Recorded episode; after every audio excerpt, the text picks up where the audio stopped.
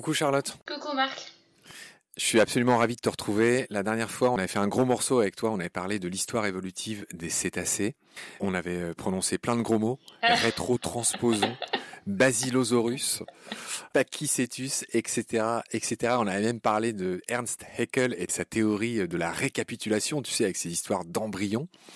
C'est très intéressant, je trouve. J'invite les, les auditoristes à, s'y pencher. Rien n'est simple. Hein.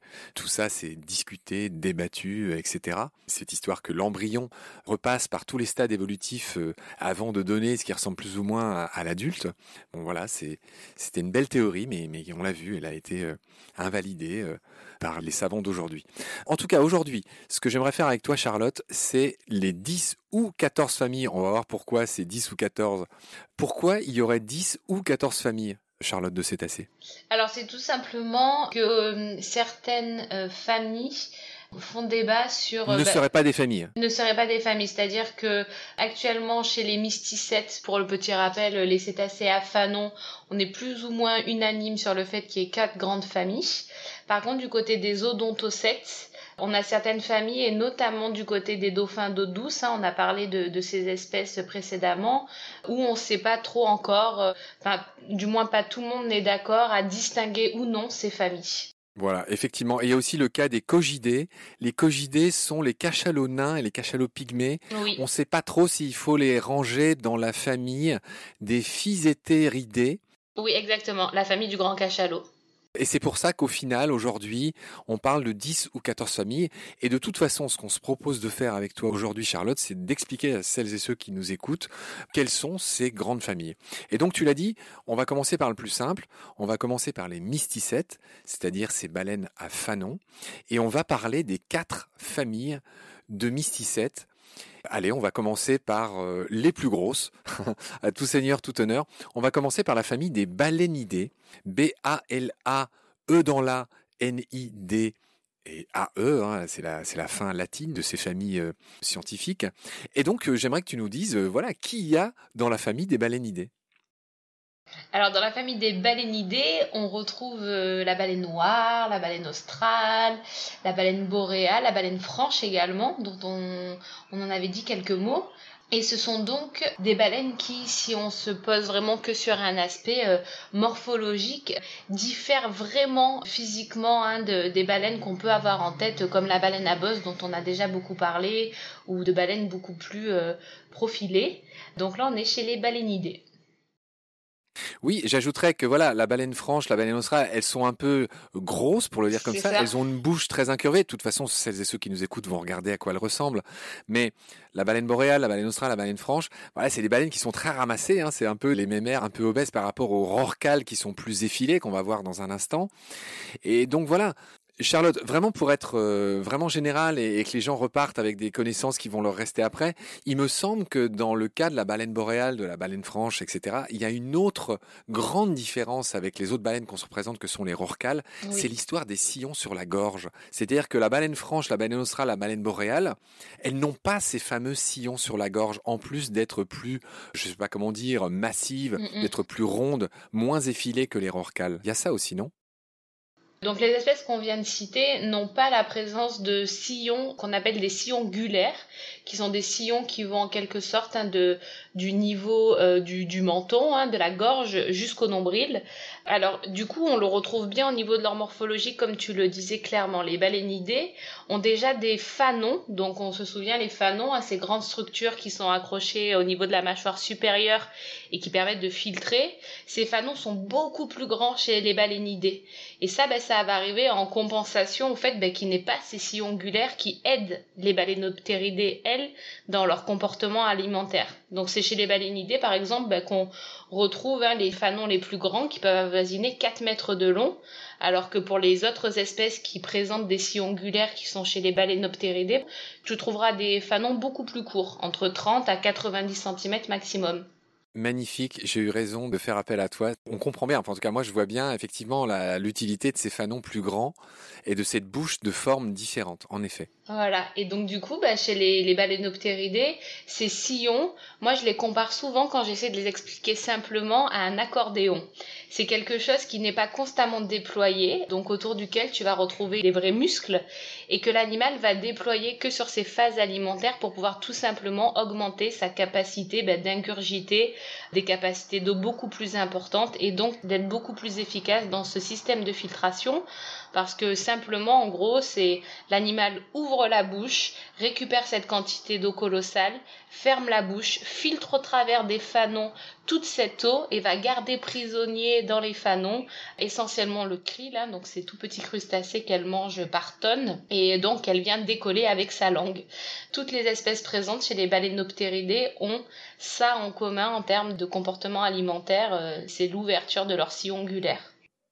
Alors, on a commencé à beaucoup parler des balénoptéridés, qui est la seconde famille de mysticètes. On ne les a pas introduits, ce que je vais faire maintenant. Donc, je récapitule. La première famille dont on a parlé, c'est les balénidés. Exactement. on a dit ces grosses mémères, très rondes, beaucoup plus rondes, moins effilées que les rorquals, avec ces absence de sillon sur la gorge pour faire clair. Et maintenant, tu viens déjà de parler des balénoptéridés, avec une idée d'aile dans leur étymologie. Et ça, c'est tout ce qui est rorcal, baleine de mink. Toi et moi, on fait un gros bisou à Camille mon équipière de Baleine sous Gravillon, qui est ton ancienne stagiaire. Et voilà, pour en revenir au rorcal, baleine de mink, baleine bleue, hein, la plus gros être vivant ayant jamais existé sur Terre. Baleine à bosse aussi fait partie des balénoptéridés, ça tombe bien, c'est le cas de ces immenses nageoires en forme d'aile. Et toutes ces espèces qu'on assimile, alors moi je dis rorcal et toi tu dis rorqual. Oui, on peut dire les deux. Est-ce que tu sais ce que veut dire rorcal? La famille des balénoptéridés qui fait donc référence au rorqual. Donc rorqual, hein, si on reprend l'étymologie de ce nom, fait euh, référence en fait à ces sillons ongulaires qu'on vient de présenter et c'est un mot qui est norvégien et dont le mot rorqual fait référence donc au sillon.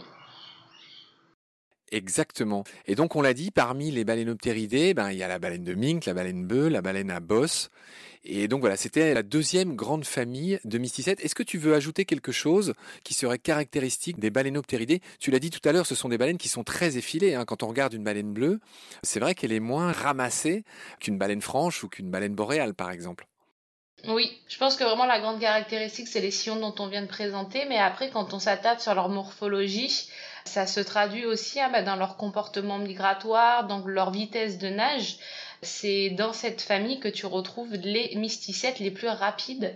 Je ne sais pas si euh, tu en avais une petite idée, mais le rorcal de Mick, par exemple, euh, on est sur des vitesses de croisière qui sont autour de 15 km heure, mais sur des vitesses de pointe qui avoisinent les 40 km heure.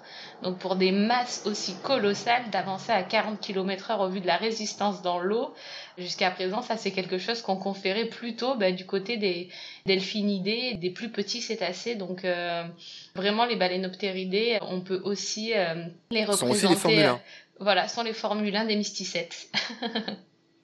C'est bien que tu le dises. J'ai des photos aussi, on en a exposé sur le compte Instagram de Baleine sous Gravillon, de rorcal qui sautent hors de l'eau. On se demande comment ils arrivent à sortir une telle masse hors de l'eau. Parce qu'un des trucs qu'on n'avait pas dit d'ailleurs dans l'épisode consacré à l'évolution, c'est que alors il y a plein d'explications qui sont panglossiennes. Pangloss, c'est ce fameux personnage euh, du Candide de Voltaire, tu sais, qui, qui disait que pourquoi on a un nez, bah, c'est pour mettre évidemment des lunettes dessus. Ou euh, ces gens qui prétendent que les melons sont prédécoupés euh, pour mieux pouvoir être coupés. Enfin, tu vois, c'est des trucs un peu débiles. Et dans les premières hypothèses qui ont été formulées, il y avait des choses de cet ordre, des raisonnements panglossiens, qui disaient que bah, elles étaient grosses parce qu'elles mangeaient beaucoup où elles étaient grosses, un peu plus finement, parce qu'il y avait beaucoup de nourriture dans les océans. Il y en a d'autres, alors ça devient de moins en moins euh, discuté, mais qui ont dit que bah, l'eau, tout simplement, porte et donc, il n'y a plus de limite à peser très lourd, puisque l'eau euh, bah, porte ces êtres. Voilà. Mais apparemment, il y a d'autres hypothèses qui s'affinent aujourd'hui et que j'aimerais que tu nous détailles. Exactement. Donc, euh, il y a des études assez récentes hein, qui ont été publiées et qui prennent plutôt la voie de ce gigantisme qui est vraiment lié, ni plus ni moins, au fait de pouvoir supporter le froid dans les océans. C'est-à-dire que la déperdition de chaleur et le fait que l'eau soit aussi conductrice du froid, elle est 25 fois plus conductrice hein, que l'air, bah, il est important que ces animaux euh, soient bien équipés pour y faire face Le fait euh, donc euh, d'être aussi euh, grande, ça leur permet clairement de faire face à ce froid dans les océans. Et c'est vrai que quand on regarde les choses avec un peu de recul, les plus grands cétacés sont aussi les cétacés qui font les plus grandes migrations, ce sont les espèces migratrices et qui donc ont ces changements de température drastiques à l'échelle d'une année qui passent d'une eau très très froide à une eau très très chaude et donc qui doivent être vraiment bien équipés pour ça. Le gros avantage euh, aussi, hein, si on regarde vraiment euh, cette théorie, qui nous rappelle tout simplement bah, que la morphologie de ces animaux et leur taille n'est ni plus ni moins que bah, liée à leur mode d'alimentation. On observe une baleine euh, à fanon comme la baleine à bosse s'alimenter et un dauphin s'alimenter. La dépense énergétique est bien moindre chez les baleines à fanon. Donc, ce qui nous rappelle une fois de plus ces histoires, comme on, se le disait, de gigantisme et de taille de ces animaux.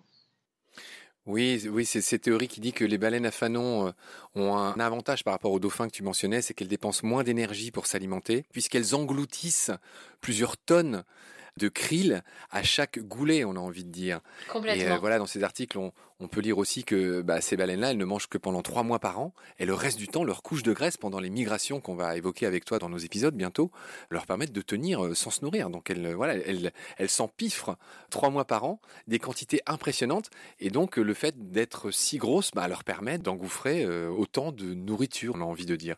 Et on pense en plus hein, que l'appétit de ces grands cétacés euh, est clairement actuellement euh, sous-estimé parce qu'en fait elles n'ont ni plus ni moins qu'à faire à une raréfaction de leurs ressources alimentaires, mais qu'il y a des années de ça, avant la chasse, avant vraiment qu'elles soient euh, menacées comme elles le sont actuellement, elles engloutissaient des quantités encore plus grandes et donc potentiellement il y a très longtemps elles étaient encore plus grandes et plus grosses parce que bah, la ressource alimentaire était beaucoup plus abondante.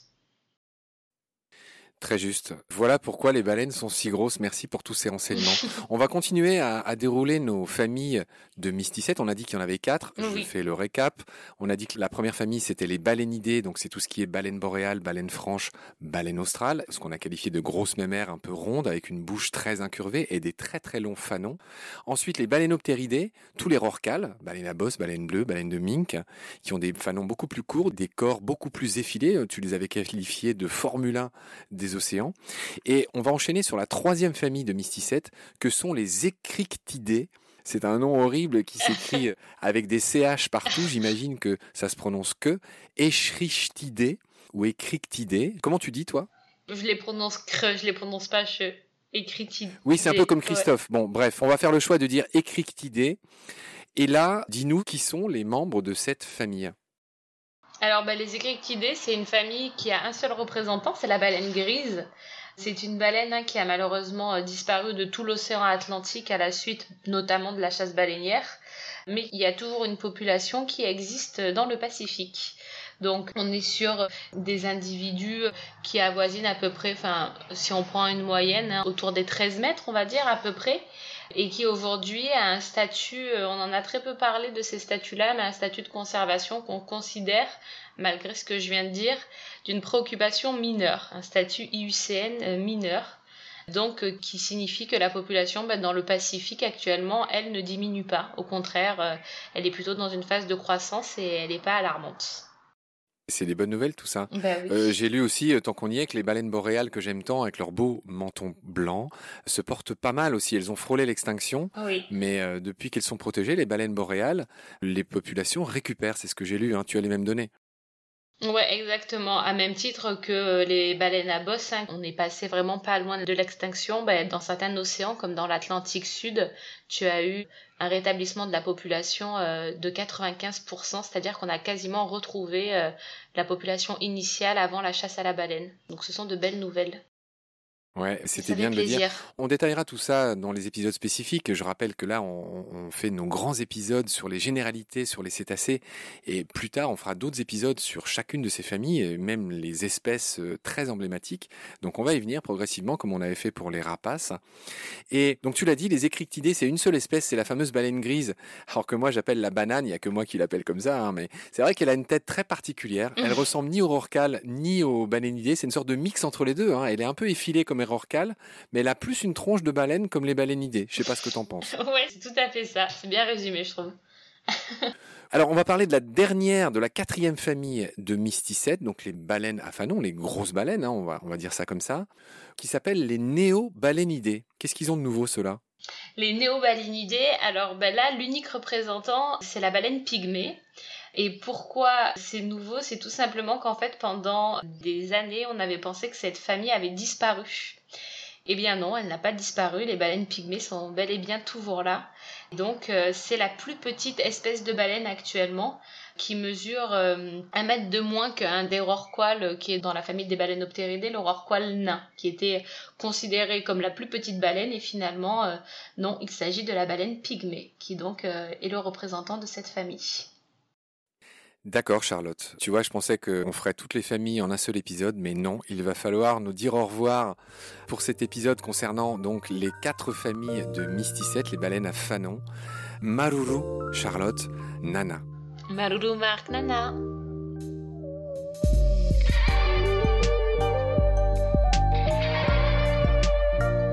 C'est la fin de cet épisode. Merci de l'avoir suivi. Pour continuer, nous avons besoin de votre soutien et vous pouvez nous aider simplement, en quelques clics et gratuitement. Il suffit par exemple d'utiliser le moteur de recherche solidaire Lilo. Ainsi, chacune de vos recherches sur Internet générera des gouttes qui seront reversées au projet de votre choix, comme Baleine sous gravillon par exemple. Vous pouvez par ailleurs vous abonner à nos podcasts comme d'habitude, partager les liens, devenir adhérent de l'association BSG ou encore faire un don sur Helloasso ou sur Tipeee. Grand merci par avance. Je remercie tous mes équipiers pour leur aide précieuse. Je vous retrouve bientôt pour de nouveaux épisodes. Et d'ici là, prenez soin de vous et de ce qu'il y a autour de vous. Merci. À bientôt.